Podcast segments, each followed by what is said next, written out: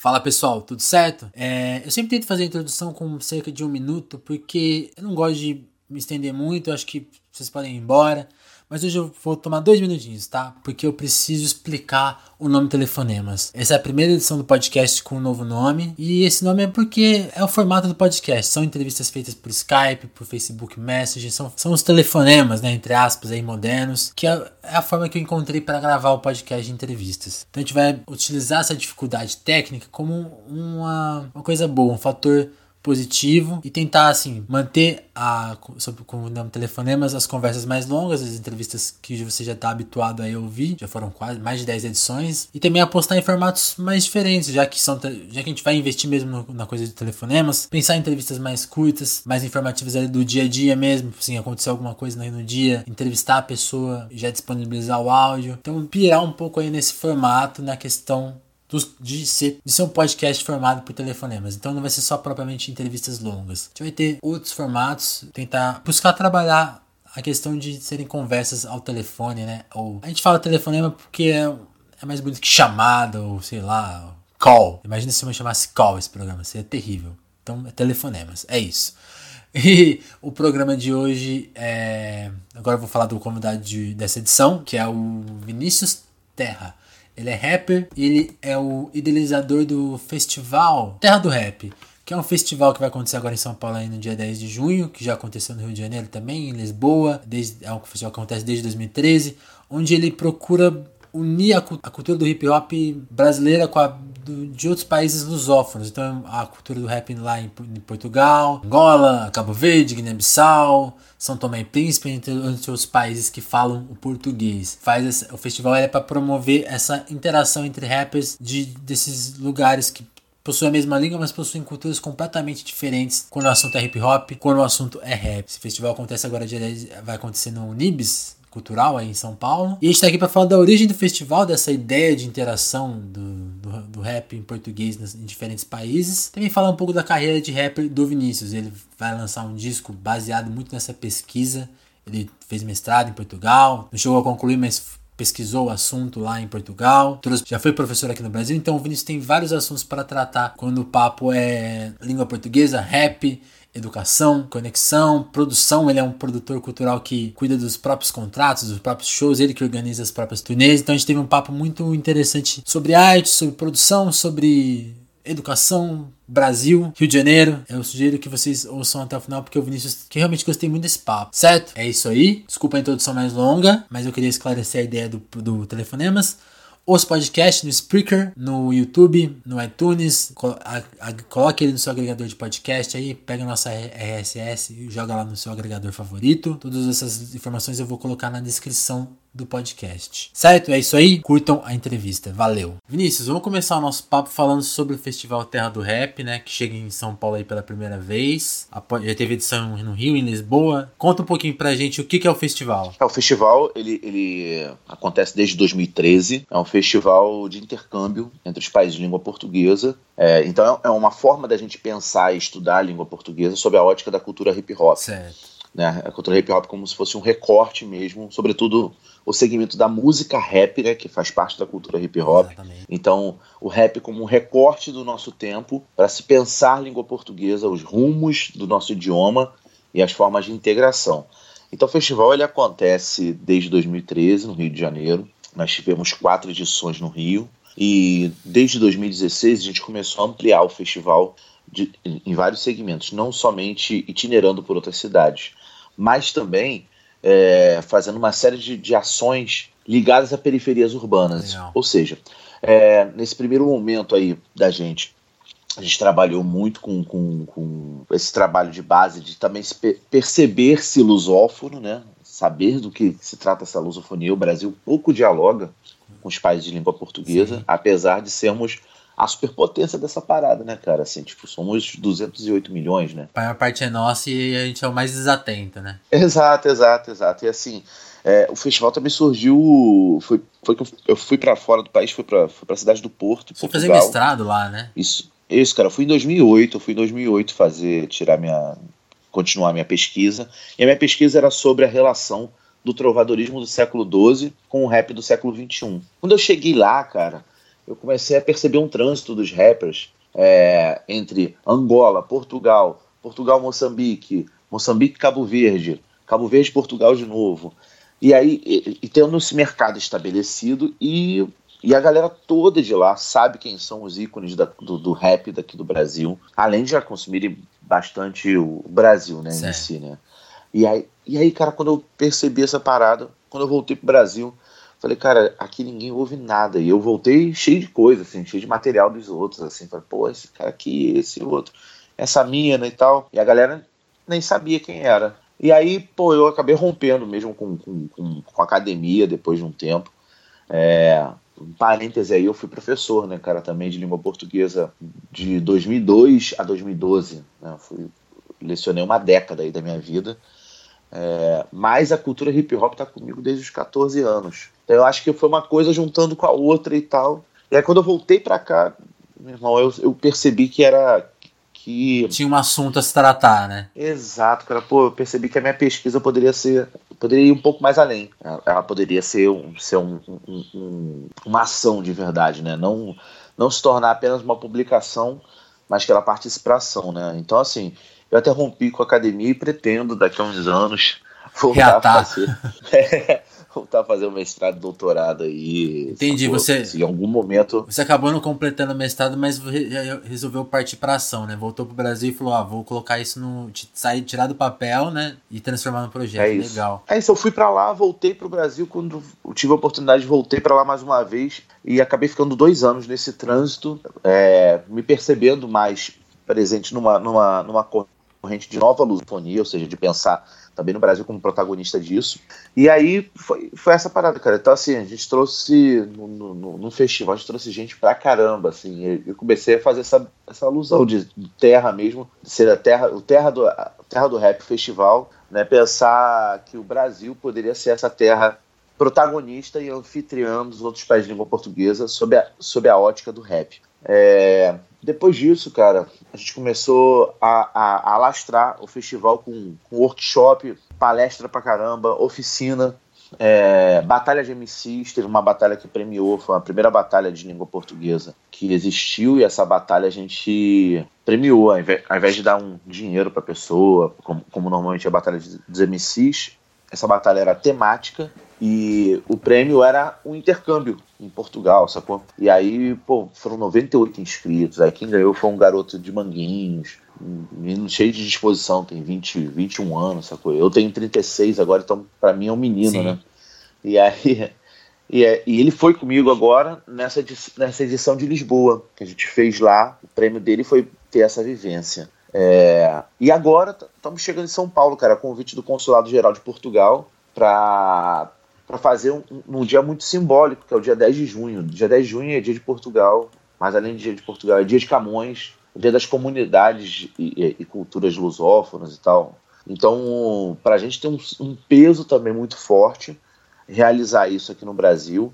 Realizar em São Paulo. São Paulo é a maior metrópole lusófona, a maior metrópole Sim. de falantes da língua portuguesa. E, e, é isso, assim, vai ser um domingo bonito.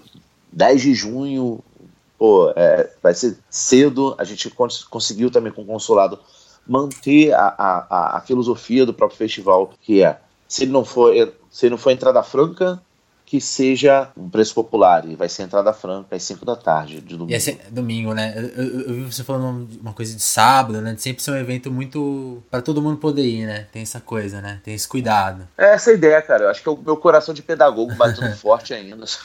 é, é, legal. É isso. Você, você, tocou nesses assuntos, eu queria muito saber assim, o que que veio. Você até comentou da, da, da idade que você começou a fazer rap e tal, mas Conta pra gente, o que veio primeiro, o rapper, o articulador cultural ou o professor de português e literatura, assim? Como que... Porque você é da... Você cresceu entre a Pavuna e o, e, e o, e o Meriti ali no Rio, que é, que é município do Rio, né? É, a Baixada Fluminense. Cara, o que veio primeiro foi a cultura hip hop, antes até do rap. Foi mesmo perceber tudo isso com, com 14 uhum. anos.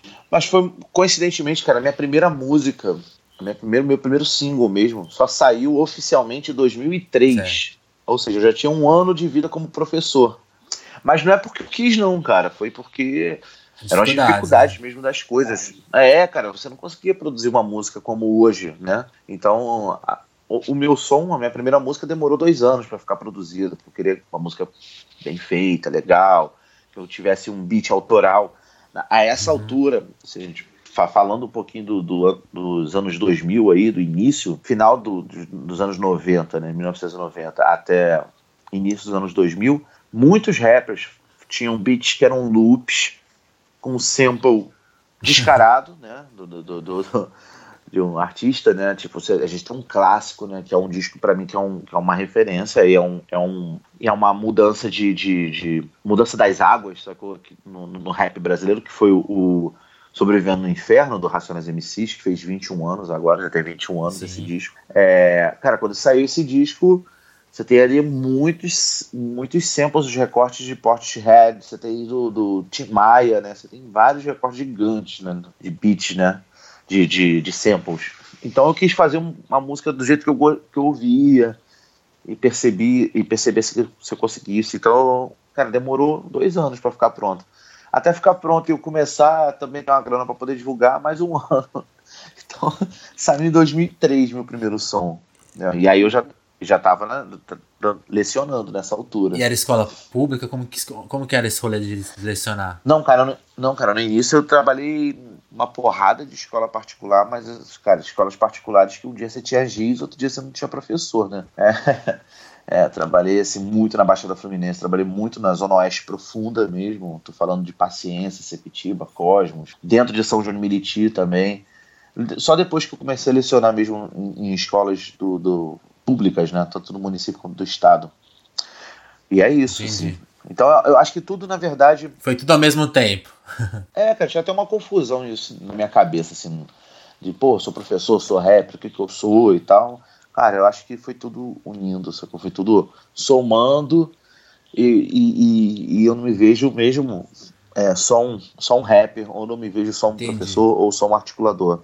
Eu acho que é tudo misturado, Legal, cara. entendi mesmo na minha vida. E é, e é legal que, o, voltando a falar do festival, o festival acontece ao mesmo tempo que você tá fazendo uma coisa que eu, quando eu li, eu fiquei, achei muito legal, porque eu tô acostumado a acompanhar a música e eu, eu, eu, eu tento perguntar isso pros músicos e nunca ouço essa resposta, porque eu acho que é até uma resposta dura de se dar, mas é, eu vejo muita dificuldade em se realizar shows pelo país, assim, e você tá fazendo uma turnê muito legal agora nos últimos, no último mês que se passou por Ouro Preto, BH, Rio, Curitiba, Porto Alegre, São Paulo, isso. anotei tudo aqui, ó, Floripa, Niterói, para lançar um single, né? Que tá, vai, que tá antecipando seu novo próximo disco. Conta sobre o single, sobre essa turnê. É isso.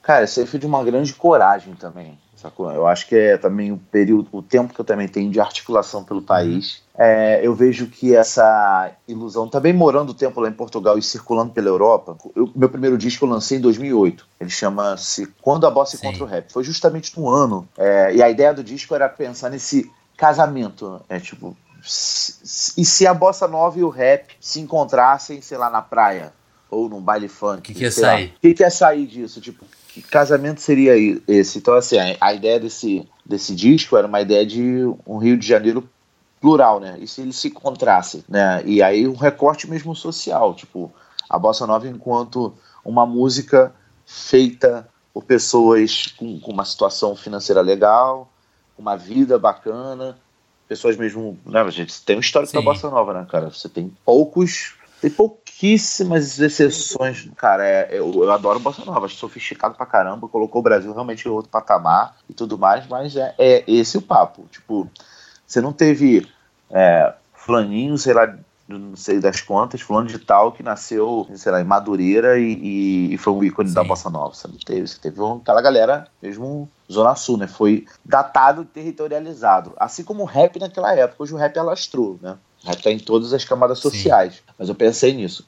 E aí, quando eu fui lá pra Portugal estudar, acabou que eu lancei esse disco aqui, tive a oportunidade de estudar fora. Cara, eu levei o disco embaixo do braço, essa coisa. E tentei alguma coisa lá. E consegui excursionar. E acabou que eu era meu próprio produtor. Eu era meu próprio manager. Né, e me virava e consegui tocar pelo território europeu e consegui distribuir na época pelas lojas da, da Finac. Legal. O disco lá. E aí, quando. Isso, isso eu acho que veio também na minha bagagem. Eu percebo muito que, que, que os artistas. Cara, eu sei, cara, que é difícil pra caramba, mó ralação Cara, teve uma porrada de data aí nessa turnê que caiu, foi remanejada, mas deram certo.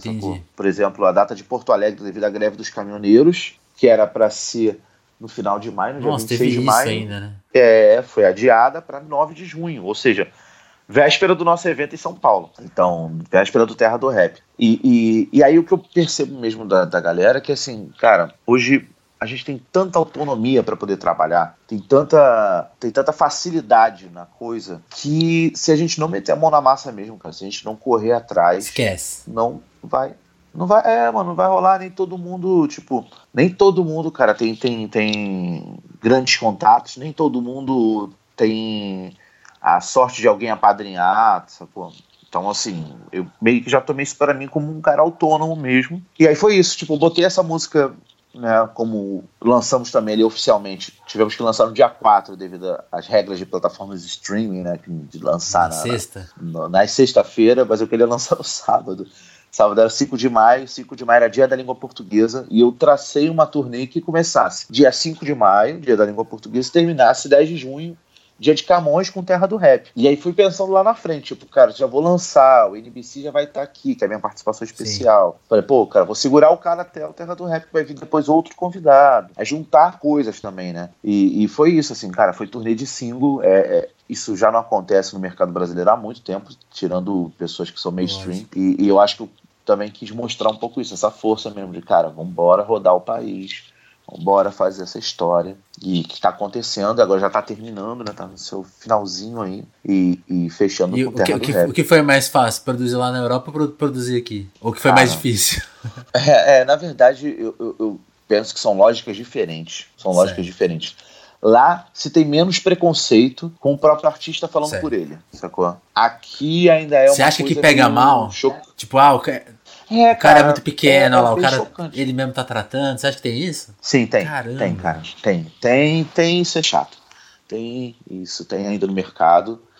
E é bem chato. Assim, eu tenho uma equipe, cara, tem uma galera que trabalha comigo, mas acaba que no final da negociação é, é comigo, eu que estou assinando o contrato, eu sou eu que estou negociando diretamente com, com o contratante, Sim. sacou? E assim, eu acho que também é uma coisa de, de visibilidade, sacou, cara? Quando eu lancei a ideia que eu ia ter uma turnê e tal, não sei o quê, é, eu só peguei coisas de ambiente de língua portuguesa. Só aconteceram coisas ligadas à língua portuguesa. E eu, isso achei importante pra caramba. Por exemplo, lá em Belo Horizonte, a gente fez o Sesc Palladium dentro de um evento, dentro de uma programação de língua portuguesa que eles, colocam, que eles criaram. É, Eixo Língua Portuguesa. E aí me deram dia 13 de maio para fazer. E aí eu propus a eles também, como eu tinha uma janela entre Ouro Preto, dia 11 e 13 de maio, Belo Horizonte, sugeri eles para a gente fazer um workshop, para criar uma música coletiva com, com, com, a, com os jovens ali de BH. Uhum.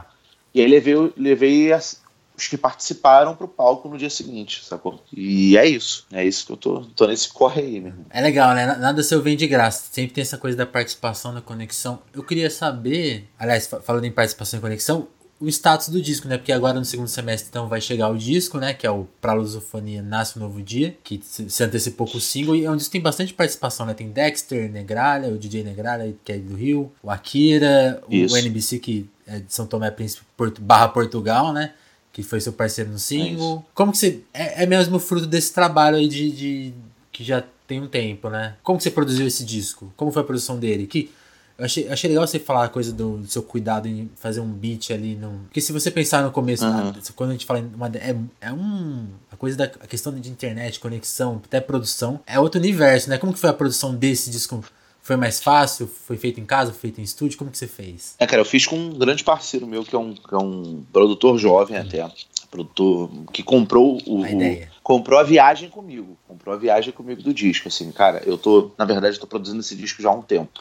Eu tô produzindo ele quase que em paralelo. Na verdade, eu comecei a fazer o disco e eu escrevi o projeto do festival e comecei a escrever várias coisas sobre lusofonia e comecei a tentar fazer certo. no Brasil. O disco era um deles. Quem nasceu primeiro foi o festival. Eu voltei, no, voltei para o Brasil em 2010 e eu fiquei durante uns três anos aí. Então esse disco também já está em construção há bastante tempo. Oficialmente, ele está há cinco anos também, assim como Terra do Rap. Eles estão andando em paralelo ali. Eu fiz a primeira música, que foi o Versos que Atravessa o Atlântico. Cara, que foi uma música que para mim foi divisor de águas. para mim foi muito importante. É, pro ambiente lusófono também, cara, essa música teve um alcance gigantesco. Ela, pra 2013, ela tem aí um alcance de 4 milhões de visualizações é, pulverizadas. Assim. No meu canal tem 200 e poucos mil, assim. Mas ela pulverizou e foi uma música que foi a primeira música, o primeiro registro de língua portuguesa que teve. Um artista nascido em África lusófona, certo. Um artista nascido em Portugal e outro artista nascido no Brasil, produzindo uma música. Esse registro nunca existiu na, na, na história, assim, não, não se tem na história da música que é três continentes do mesmo idioma, exato, e a gente fez pelo rap, então a música Versus que atravessa o Atlântico. Essa foi a primeira música mesmo. E aí foi, foi, eu fiquei esse tempo de pesquisa e falei, cara, esse molde que eu fiz da primeira música, Versus que atravessa o Atlântico, eu falei, cara, tá legal, mas ainda é uma coisa muito clássica ainda, até mesmo na estrutura do rap. Avançar. Preciso buscar mais, é exato, e assim, a história do disco é a história da travessia.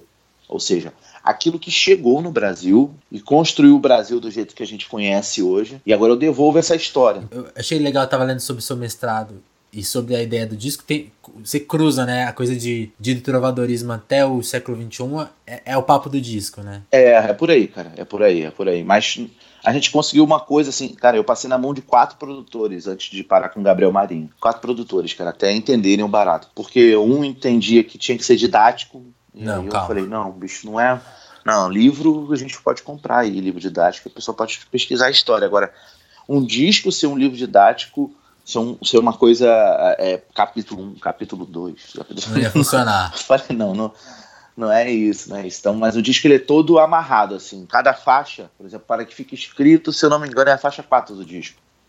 É, agora não recordo aqui, mas ela, o dia, o momento que sai o disco, se você conseguir ouvir, no Xará, você vai perceber que, que ela tem um, motivo dela ser a faixa 4, por exemplo. É um quebra-cabeças mesmo.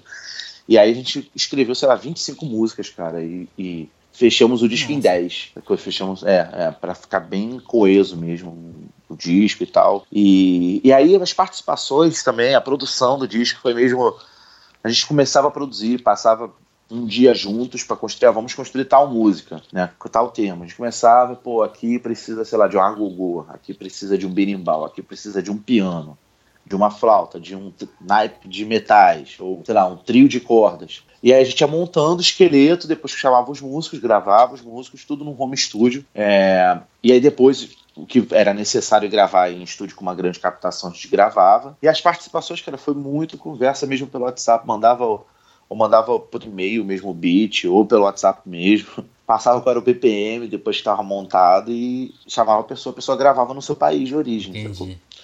Foi um trampo assim, cara. Os últimos dois anos a gente demorou para construir esse disco, porque também é a inspiração do cara, tá longe, né, e tudo mais, assim. O Dexter, cara, foi para mim uma grande surpresa, que o Dexter é um, tipo, sei lá, cara, ele tá no, na minha opinião, tá no panteão, sacou? Tá, tipo... Patamar avançado. É, não, cara, tá, tá mesmo no Sim. Olimpo do hip hop, assim, sacou? Brasileiro, tipo, o cara tem uma trajetória, representatividade. Quando ele topou participar, assim como o Negralha também, cara. É, quando, quando, quando o Dexter topou, cara. Ele mandou a música para mim e perguntou pelo WhatsApp se tava bom, se, tipo, se queria que ele reescrevesse e tal. Se achei que tava, pô, tá meu irmão, eu falei, Falei, porra, mestre, tá aí, nasceu, obrigado tal. Legal. Foi incrível, assim.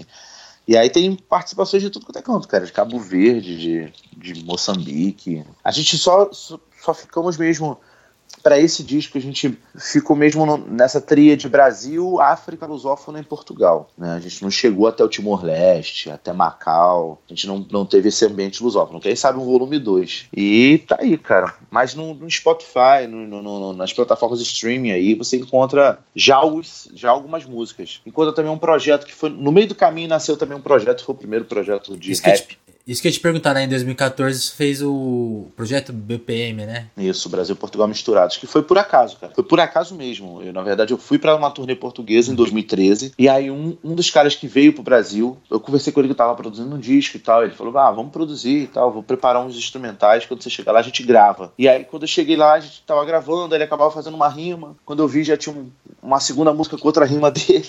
Eu falei, cara, esse disco não é meu, cara, esse disco é nosso. É, e a gente produziu o BPM em quatro dias, na cidade do Porto.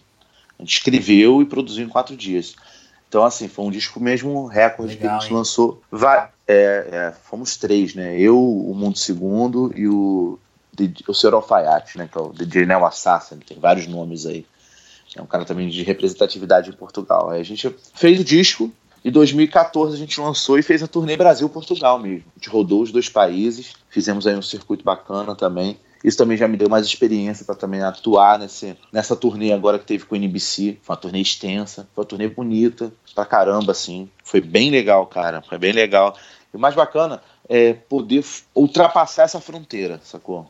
Ultrapassar a fronteira de que não há, em nenhum momento, a, a barreira de que a gente não consome. A gente não consome porque não conhece, Você tinha esse receio de talvez fazer e... esse produto que tem um ineditismo, por exemplo, assim, eu imagino que talvez. O que, que, que, você ouve assim de preconceito com tipo, ah, o sotaque, ah, o, o texto? Qual, tem, tem, tem, algum, ah, tem alguns preconceitos? Isso que você costuma ouvir? Qual, qual, qual, que é o papo? Quando, quando o cara ouve seu verso lá em português, do jeito que a gente fala aqui, aí, aí tem um cara com português de Portugal ou da, de Angola, você sente algum. Tem algum texto que você cansado, assim, que você ouve? Qual, como que é a reação básica? Ah, sim, tem. Tem um pessoal que fala, pô, cara, você poderia ter feito um disco com um rapper da França, um rapper ah. dos Estados Unidos, outro do Japão. Eu falei, cara, isso já, isso já foi feito. Eu falei, isso, isso já existe, cara, isso já existe. Galera mainstream, hein, grava com norte-americano toda hora. E, e, eu falei, cara, na minha, a minha, minha ideia é a história da bandeira do rap lusófono. Cara, é muito mais trabalhoso? É. é que seria muito mais fácil, tipo, sei lá, o investimento que eu fiz, sei lá, juntar uma grana para gravar com um cara mainstream do rap brasileiro para ver se catapultava minha, minha carreira, sacou? Mas não é isso que eu tô atrás, não é essa história. Não é o seu objetivo, atrás. né? É, cara, eu tô fazendo, porra, o que eu quero. A gente, foi aquilo que eu falei, a gente tem hoje, a gente tem toda essa liberdade, entre aspas, aí, para poder realizar as coisas, então que a gente realiza o que a gente quiser e não fique moldado, né? Às vezes eu pego, cara, nessas oficinas, nesses workshops que eu, que eu faço pelo, pelo país e tal, às vezes eu pego também uma molecada, tipo, que tá pensando, cabeça toda deturpada, sacou? Tá, tá mesmo com aquele olhar mesmo midiático da mídia antiga, da mídia da TV, do jabá de rádio, sacou? Já tá a cabeça dele já tá engessada para aquilo. E eu começo a falar, cara, primeiro, porra, faz sua música, cara. Faz a música que você quer, você deseja. Agora. Só aí o cara já vai encontrar um monte de barreira, né? Exato, cara. Você tem que Exato. ser de verdade, cara. Até mesmo. Eu, eu costumo dizer isso, tipo, eu vou dando as oficinas de. Oficina e workshop lá de, de rap, de beat e tal. Quando eu dou esses workshops e tal. Aí eu começo a falar de nomes populares, artistas populares do Brasil e tal. Aí a galera começa a rir, eu falei, bicho já tem muita coragem para ser quem eles são. falei, falei, pô, o cara tem que estar tá todo lindo, aciado, sapato é. limpo, roupa limpa, cara linda, né? Aquele sorrisão branco. falei, pô, meu irmão, o cara tem que ter muita disposição para ser quem ele é. Pensa... Então, então não Sim. ridicularize, porque assim, aquela é a verdade dele. Então, aí eu digo, se essa é a tua verdade, vai fundo, meu filho. Segue aí. Entendeu? Quando você pensa nesses nomes que são mais populares, de quem está falando? Do Gabriel Pensador, D2? Não? Não, cara, não, não, não, não, não, não. Tô falando mesmo ah, mainstream, do, do mainstream que, da música popular mesmo. Tipo, vai de Tiaguinho, Anitta, a Ivete Sangalo, só com esses cânones mesmo da, da música pop brasileira, né? O sertanejo, né? E tal. Eu falei, cara, isso é um mercado, é um mercado forte, é um mercado coeso no Brasil. É, como, assim como tem no Brasil, tem em qualquer lugar do mundo. Basta você não, não tem essa história de tipo, ah, não, porque na França as pessoas entendem. Cara, balela, bicho. Balela. Vai chegar no verão, agora tem um monte de, de música de consumo instantâneo na França, é bicho. É igual, né? Não, não tem essa. A, a, não tem, mano. A música pop qualquer é lugar do mundo. em qualquer lugar do planeta. Exatamente. Exato, exato. Agora você pensar em furar e tal. E, cara, é, é, eu também digo isso também quando essa molecada também meio que ridiculariza. É, vou dar um parêntese aqui, cara. Meu cachorro. Tranquilo. um parêntese, meu cachorro tá dando uns latidos infernais aqui, mas não tem como controlar. É o horário dele de latido. aqui, aqui o ambiente é tranquilo para isso. Tu pode latir. Ah, boa, boa. E aí, então voltando assim, é, é, quando eu converso com essa molecada e tal, uma coisa que eu, eu digo é até mesmo aponto para eles. O Gabriel, por exemplo, Marcelo D2 e o Mano Brown, dá um exemplo desses três. Eu per pergunto a eles o que, que é, o que, que eles têm de semelhante. Aí ninguém sabe responder. Eu falo, bicho, a semelhança deles é a diferença. O Gabriel não é igual ao Mano Brown, que não é igual ao D2. Nenhum dos três são iguais. Então, assim, é, é, eu acho que você tem que buscar a tua diferença também no teu rap, a tua história para contar, sacou? O que vier, cara, é consequência do teu esforço, do teu trabalho. Agora, não use como mérito, eu sempre falo isso pra, pra, pra, pra molecada, não use como mérito, como parâmetro de, de sucesso, ter que assinar com uma gravadora, ter que aparecer na TV e ter que que estourar em rádio, em rádio, rádio em cadeia nacional, sacou? Não é por aí. Acho que sucesso é você, porra, fazer o que tu quer, cara. Do jeito que você e quiser, você entendeu? Se, se você vai ver a história até dos três exemplos que você citou, é bem, é bem diversa, né? O Gabriel já começou no esquema mais profício, o D2 começou com o Planet Ramp, que era uma banda exato. independente. O Brau, o Brau por muito tempo não exato. falava com a imprensa. Teve todo, agora, hoje, hoje ele lida super diferente com isso, tem todo uma, outro trabalho. Exato, né? mas era é, questão de posicionamento. Era, necess, era necessário. É, naquele momento. Aquele momento do Racionais era necessário alguém chocar mesmo, falar, porra, cadê? Os caras não falam. E é isso, cara. Eu acho que é por aí. Eu acho que cada um tem que buscar a tua verdade. O mal ou bem, cara, pô, eu dentro desse trabalho que ainda nem lancei o disco, pô, consegui rodar o país. Tudo bem que foi no eixo sul-sudeste. Mas já é muita coisa, é, né? Cara. É muita coisa. É, é, cara. É, aí eu, eu olhei há pouco tempo cartaz assim, eu tava até organizando os destaques do, do, do highlight do Instagram, né?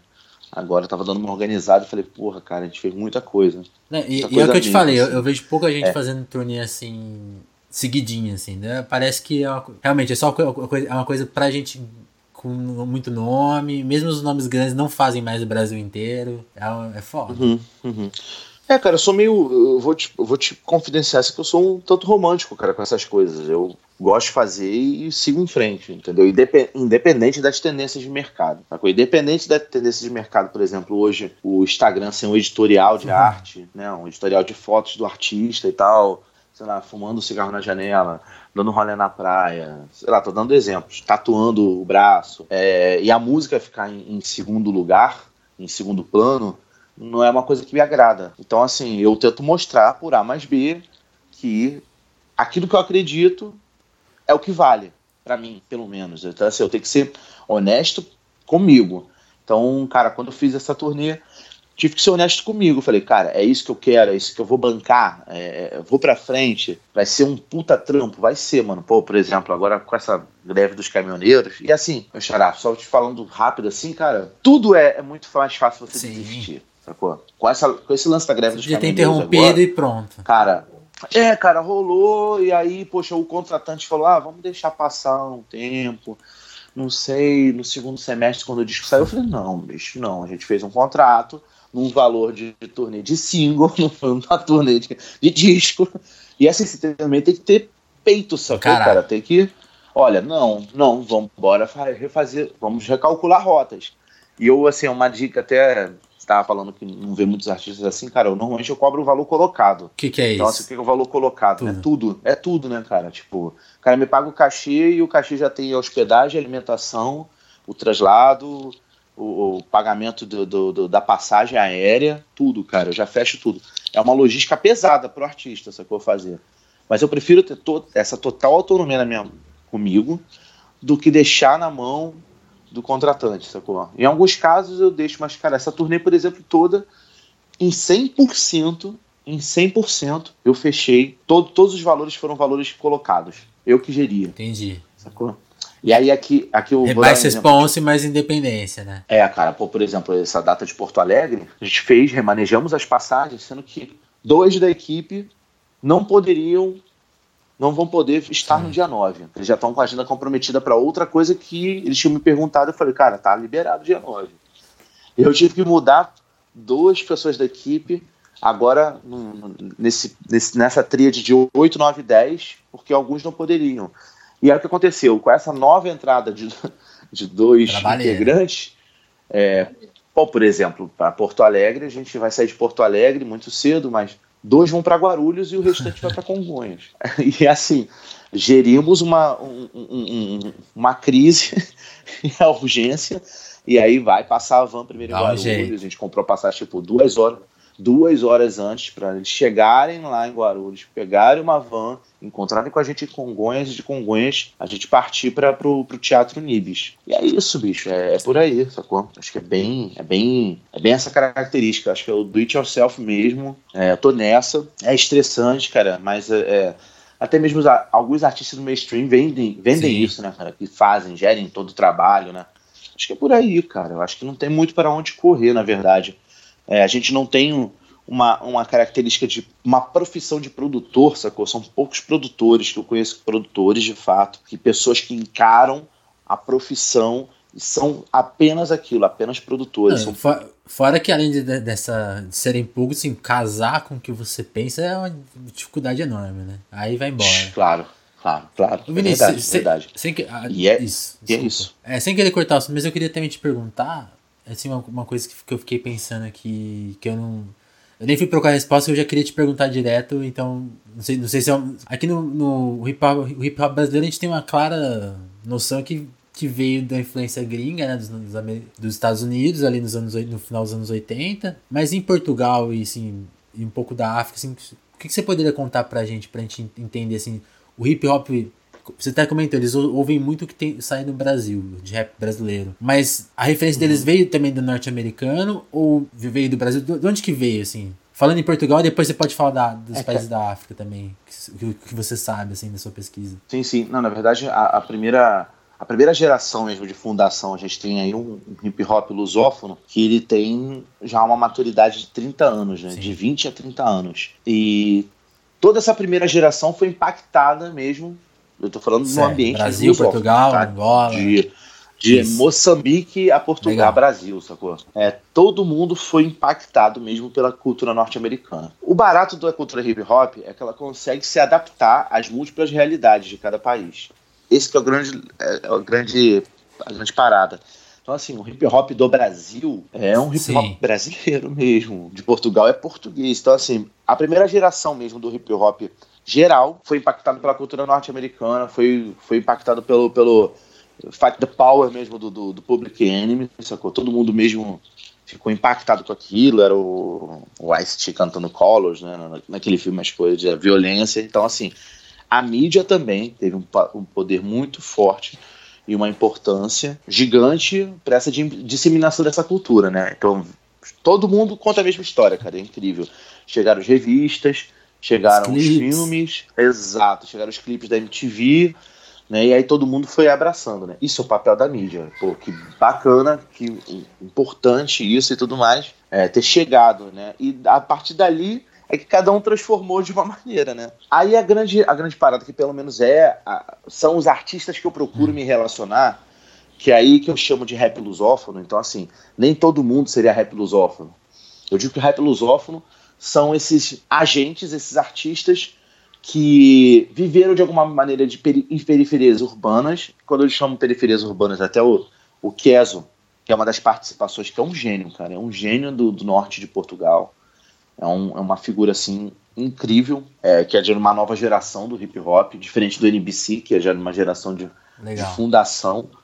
É, a geração, a fundação até mesmo do hip hop português, ele tem um peso muito do, do dos africanos, né, dos filhos de, de africanos, né, os filhos de imigrantes que chegaram em Portugal. Então, assim, o primeiro rap, a primeira cultura hip hop de, de Portugal é preta, né? E aí eu tava conversando com o Kes, que é um branco do Porto e tudo mais, quer dizer, eu não, um, um, uma entrevistadora na rádio há pouco tempo, acho que foi anteontem, ela perguntava, você nasceu em periferia? Ele, não, não nasci em periferia, nasci mesmo no centro. Mas eu falei, cara, aí até a beleza da língua portuguesa. Eu falei, não, cara, onde você viveu não é num bairro social no centro do Porto? Ele é, então, é isso que a gente Sim. chama de periferia.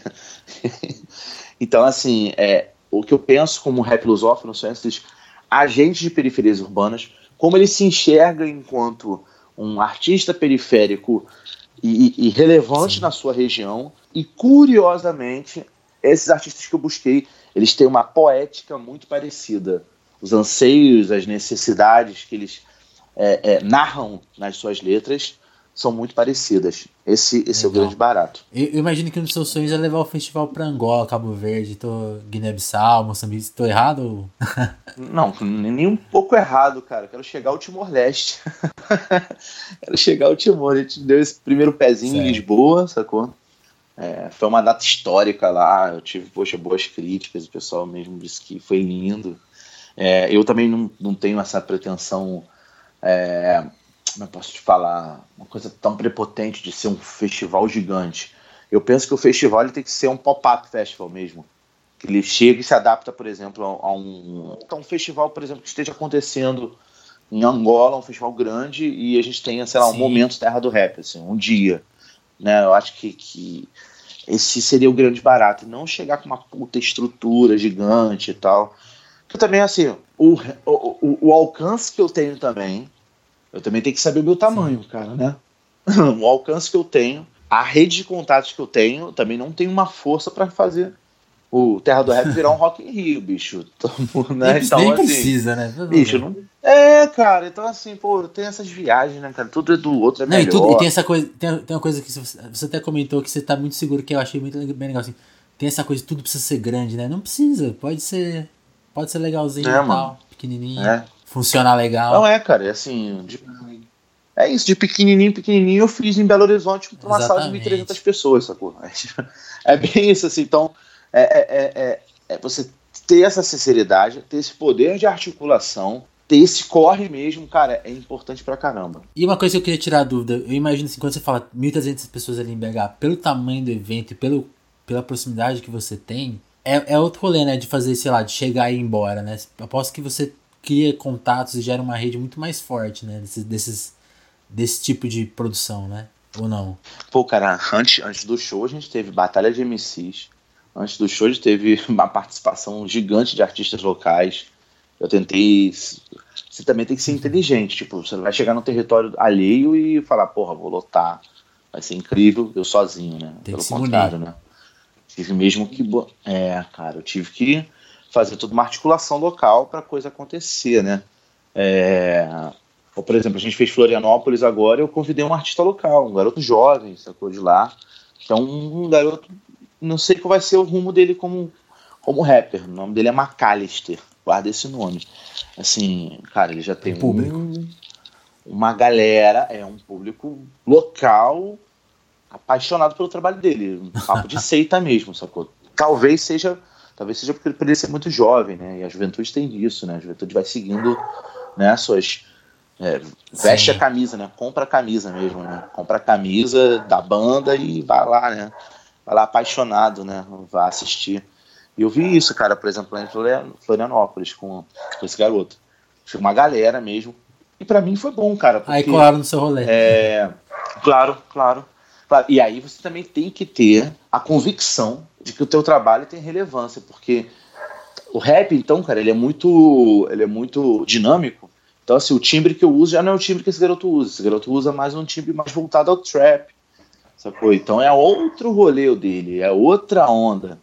Entendeu? E aí, porra, eu fazendo uma estética mais parecida com boom bap, mas com uma cara de world music, sacou? E aí, cara, qual é o papo, né?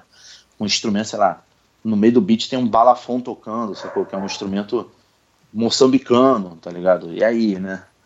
É, enfim, e o rap hoje tá um, os beats, quer dizer, a música eletrônica, né, ela tá muito percussiva hoje, né? Mais bumbo, caixa, e o cara cantando ali numa coisa mais minimalista, né? Ainda tá assim, né?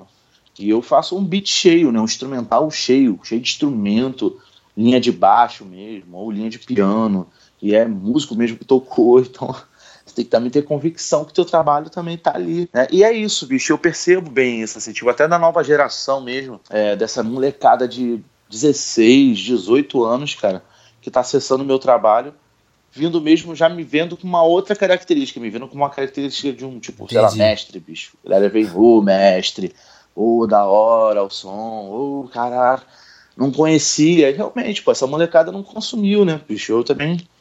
Até eu consumi música dos foi anos um 60, tempo, 70, é. dos anos 50, mano. É, foi um rolê, né, também, né.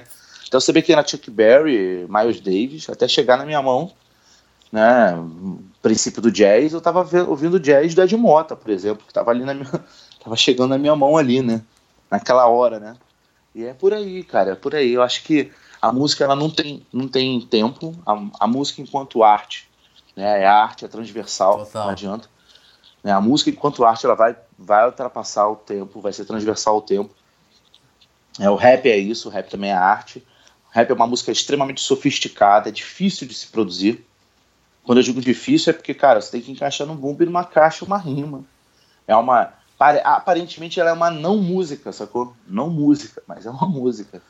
E é isso. Esse a, é o grande desafio. Sempre, né? Processar músicas antigas de formas que às vezes descaracteriza totalmente. É uma coisa muito complexa mesmo, né? Agora, é bem por aí. Agora, pra gente encerrar o nosso papo, a gente já conversou bastante sobre o seu rolê, eu queria, mas eu queria muito te perguntar, até por toda a sua vivência de mestrado, de professor, acho que é inevitável te perguntar isso, porque foi uma das coisas mais legais que aconteceu aí recentemente. Eu até vi uma entrevista sua comentando como que o Brasil tá vivendo uma Acho que nem vai ter tempo de a gente tocar nesse assunto, mas se você quiser comentar brevemente, eu vi uma entrevista sua comentando de como as coisas estão caminhando para uma coisa mais sombria, mais de censura, de ideia, né? E aí, nesse, nesses tempos, é muito uhum. legal a gente ver a questão do, dos racionais entrarem no vestibular da Unicamp, né? Ter um material legitimado. O que, que você pensou é, disso? Como que você leu essa notícia? Cara, eu tenho. levanto as mãos pro céu e falo minha igreja. é que enfim. Cara, é, é, é bem isso. É, cara, o Brasil é diverso, né, cara? O Sobreviver no Inferno, cara, pra mim, porra, o 997 eu tinha 16 anos, cara. Pra mim, garoto de pavuna, que, que só circulava pela Baixada Fluminense, sacou? Tudo era muito distante. Em 1997 não tinha metrô em Pavuna, cara. Então, caraca, era mó rolê pra chegar até a Lapa, sacou? Tipo, tudo era muito longe. E aí eu vi aquilo, bicho, pra mim, porra, me impactou pra caralho. Tipo, eu falasse, bicho, eu sou um sobrevivente no inferno, eu tô olhando a vida de uma maneira diferente. Eu poderia aqui agora, é muito mais fácil, e assim, bicho. Na minha vivência uhum. enquanto ser periférico, porra, perdi. No meio da minha trajetória, eu olho para trás, mano, eu tenho poucos amigos, sacou? Poucos amigos ficaram, é, a galera, porra, vai cair mesmo. Tipo, quantas vezes eu ouvi isso, bicho? Porra, vamos embora fazer uma saidinha de banco, roubar aquilo ali vamos fazer uma treta, sacou? Porra, é comprar não sei quanto de cocaína e, e vender. Pô, eu, eu, vivi isso, sacou? Ao meu redor. O tempo todo tava ao meu redor aquilo ali como Sim. facilidade, sacou? Porra, é muito mais fácil, bicho. Você tem. Meu irmão, você precisa comprar botijão de gás. É tipo, meu irmão, tua irmã tá chorando porque não tem comida. E aí, cara, você é no meio da miséria, tu tá ali. Porra, aí tu jovem, cara, porra, a juventude passa por um processo graças também a essa maravilha que foi a ditadura militar, né? Foi uma maravilha, para não dizer o contrário, que você tem um serviço militar obrigatório. E aí o jovem, no período mais complicado da sua vida, entre os 16 e 18, o cara fica travado que não consegue trabalhar, bicho. Um, que ele é menor de idade, e depois ele precisa ter o, o certificado de baixa. É foda, né? então, assim, é aquele período que, meu irmão, você não faz nada da tua vida.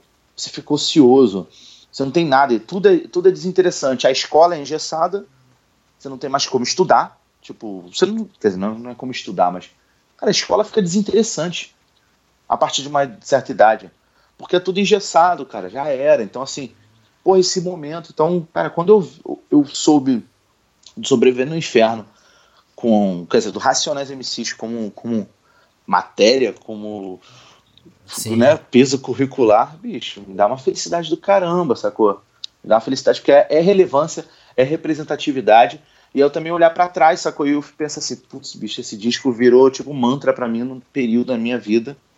É, o Racionais virou um, um mantra, sabe? Porra, Mano Brown, bicho, é um orador incrível.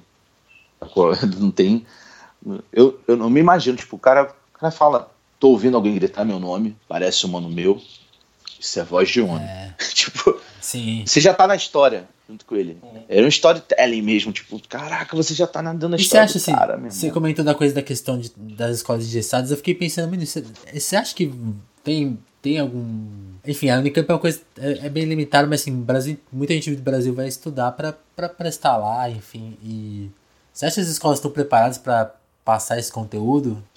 Cara, a gente, tá, a gente tem um sistema tão engessado brasileiro quando eu lecionava, cara, eu lecionava tipo, para fazer uma grana, tipo, sei lá, lecionava de três a cinco escolas, entendeu? É muito triste, assim, a falta de respeito que há com o professor mesmo no Brasil, sabe? É bem triste. Você não tem... Pô, você ganha mal. Pô, cara, se, se um professor ganhasse bem, Cara, não tô falando muito Sim. dinheiro, não, cara. Tô falando, sei lá, 5 mil reais, cara. Se o cara ganhar 5 mil reais, a tia, sabe a tia, a tia da alfabetização, ganhar 5 mil reais pra ficar só com aquela turminha, cara, ela teria. A gente teria uns alunos incríveis, sacou? A gente teria um Brasil mil vezes melhor. Cara, a gente não fica preparado porque o professor no país está massacrado, cara. O professor, ele é uma profissão tipo, ih, você vai virar professor. Foi isso que eu ouvi. Sacou? E eu escolhi o professor que eu falei, meu irmão, preciso. Aí era uma coisa romântica mesmo, do adolescente, né? Falei, cara, eu vou para educar as pessoas, para ajudar a perceber. E quando eu comecei a lecionar, eu tinha, pô, disposição Sim. de jovem, né? Disposição e, pô, via professores tipo tartaruga e eu lá, lebre, né, cara? Lecionando, criando planos, de ideias, né, pedagógicas e tal, didáticas diferentes e tal, e era de se admirar. Eu, eu tive a felicidade, o tempo que eu lecionei, de ser sempre o paraninfo, sacou? Ou o patrono de, um, de uma turma de formandos. Foi sempre, pô, meu irmão, sempre. Eu não tive um ano que eu não, fui, é eu tinha sido em né, alguma escola. Mexer. Porque eu É, cara, porque eu tinha um afinco mesmo. Mas, cara, é, é, é...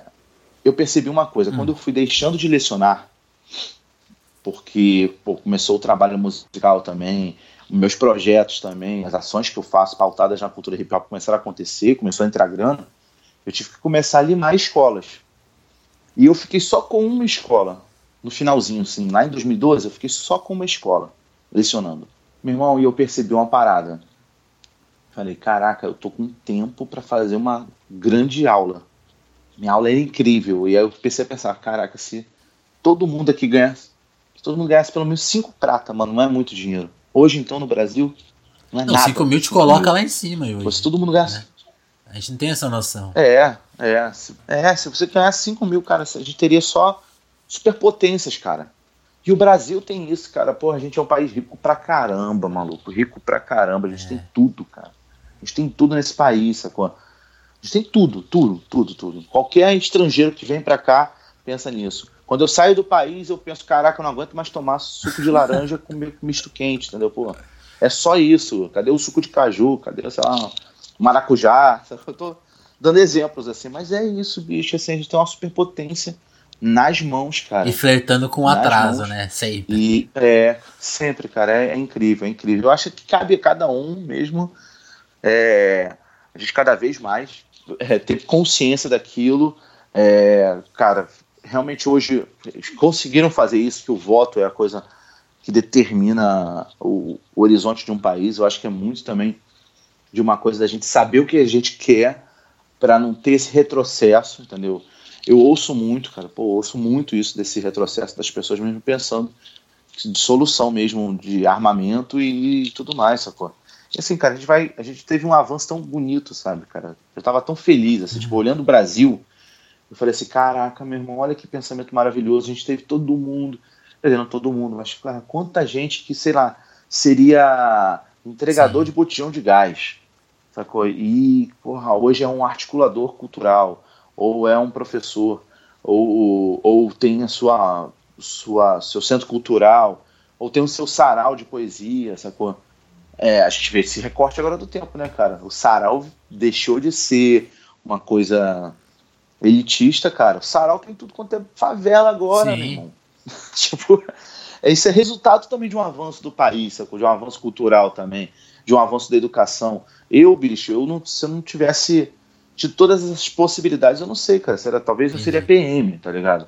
Talvez, porque. É o que ia ter pra fazer. Né? brincadeira, cara. É, cara, as pessoas falam, ah, pô, tu queria ser PM e tal. Eu falei, é, bicho, que eu olhei pro meu. Olhava pra, pra, pro meu bairro, olhava pra mim. Eu digo muito isso nessa música, do Para Que Fique Escrito. É, é, do meu, meu registro desse grito né, dentro de um distrito, né, dentro da onde eu vivo, né, todas as, as, situações que passam na cabeça, assim, é, é uma música que eu falo muito do, poeticamente, estou dizendo ali toda a minha trajetória, é uma música mesmo é, é, é em primeira pessoa, e, e pô, cara, quando eu olhava o Brasil, quer dizer, meu, meu bairro pelo menos falava, cara, traficante não quero ser, Bandido não quero ser, assaltante não quero ser. Mano, você é policial, que pelo menos eu tô armado e, é, garantindo. Olha a cabeça, sacou? Pelo menos eu tô armado e garantindo a segurança da minha família. Vou ter uma casa de três andares, vou ter um carro, vai estar tá de boa e tudo mais. Sacou? Era a cabeça que se tinha, cara. De, não, não era só minha. Ao meu redor, cada um tinha um pensamento desse, que era um pensamento somente pro próprio somente pro próprio, próprio né, é, perímetro, é, né? É, é, é, o que você comenta naquele e, verso cara, ali. Pô, eu não sei nem se é, é a parte sua, mas tem aquela coisa, o Vale do Silêncio, né? Aquela coisa de. A, ali você deturpa qualquer ideia de aqui, futuro, né? Esse silêncio, essa falta de comunicação. Exato. Né? né? Isso aqui é um vale do silício? Não, é o vale do silêncio. Tipo, né? Você tá num buraco em silêncio, né? Tipo, você não tem. Você poderia ter um, um vale do silício em cada Sim. bairro do Brasil, sacou? Mas não é assim, né? E, e, e, é por aí, cara, é por aí. Eu acho que vale muito a gente ter muita convicção daquilo que se quer, é, não ter medo, cara. Eu acho que o, o medo é o grande barato, sacou? Tipo, o medo é o grande. Não posso te dizer, cara, assim, só para fechar isso. O medo é o, é o grande, é o, é o, grande produto que se vende nos últimos anos, sacou? Para a população. Sim. Quer dizer, para a população, para o mundo, né? O medo, né? O medo do cara explodir com um avião o teu prédio. O medo de, de assim, encostar em uma pessoa de África e pegar uma doença incrível. O medo, sabe? O medo vai sempre. Agora, o medo de, de repente, todo o tráfico virar o país virar Sim. uma grande guerra civil. O medo do que o assalto, não sei o que, mano.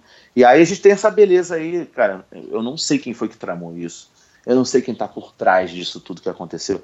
Ah, pô, cara, a greve dos caminhoneiros foi foda. Minha filha é vegana, não teve comida mesmo, sacou? Eu fiquei bem preocupado, comecei a comprar coisa enlatada para ela. Nunca, ela nunca tinha comido nada industrializado. Fui com ela no mercado, não tinha nada, sacou? Minha filha tem dois anos, nunca comeu nada animal e nada industrializado, teve que comer durante essa semana. Cara, os caras trancaram o país. Na boa, eu vejo beleza nisso. Eu falo assim, meu irmão, tem que fazer. Tem que. A gente tem que realmente mostrar que veio. Pô. Cara, os caras nem sabem o que estavam falando. Tipo, tem muitos aí que davam entrevista nem sabiam o que estava se passando, mas todo mundo se co cooperou e falou: Vambora, meu irmão. Exatamente. Tá foda essa situação. Não sei quem foi que fez toda essa manobra. Eu não tive esse peri tá, é, período para apuração, mas, cara, se tu para, para além disso, é belo ver, ver, que o Brasil foi trancado, sacou? Tipo, as pessoas acabaram com o Brasil semana, é. em uma semana, tipo, ó, não tem, acabou para você, não tem mais comida, não tem mais nada. E agora? Né? Vinícius, para fechar, é assim, como eu, eu, não sei se eu te falei na hora que a gente estava combinando a entrevista, mas é um podcast que está no começo e a gente até seu, seu, os seus exemplos aí foram muito inspiradores. Assim, eu, eu, penso muito nisso na produção do podcast. De, não é buscar o convidado mais popular, mais famoso, é criar uma comunidade de gente que vem aqui falar e que também se torne ouvinte, que traga mais amigos para perto, para a gente sempre ter um espaço para conversa e divulgação. É, e, então, por isso que nessas primeiras entrevistas eu estou perguntando para todo mundo é, quem você quer ouvir, quem, quem seriam as três pessoas que você traria para a gente conversar aqui, que renderia uma bela entrevista, uma pauta legal, gente interessante?